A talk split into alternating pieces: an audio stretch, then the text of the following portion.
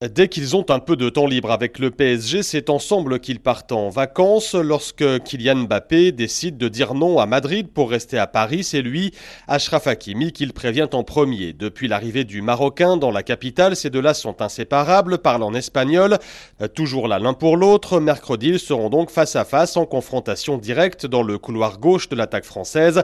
Le scénario qu'ils espéraient dans leurs aventures parallèles au Qatar dès la victoire tricolore en huitième de finale face à la Mbappé rend visite à son ami à l'hôtel.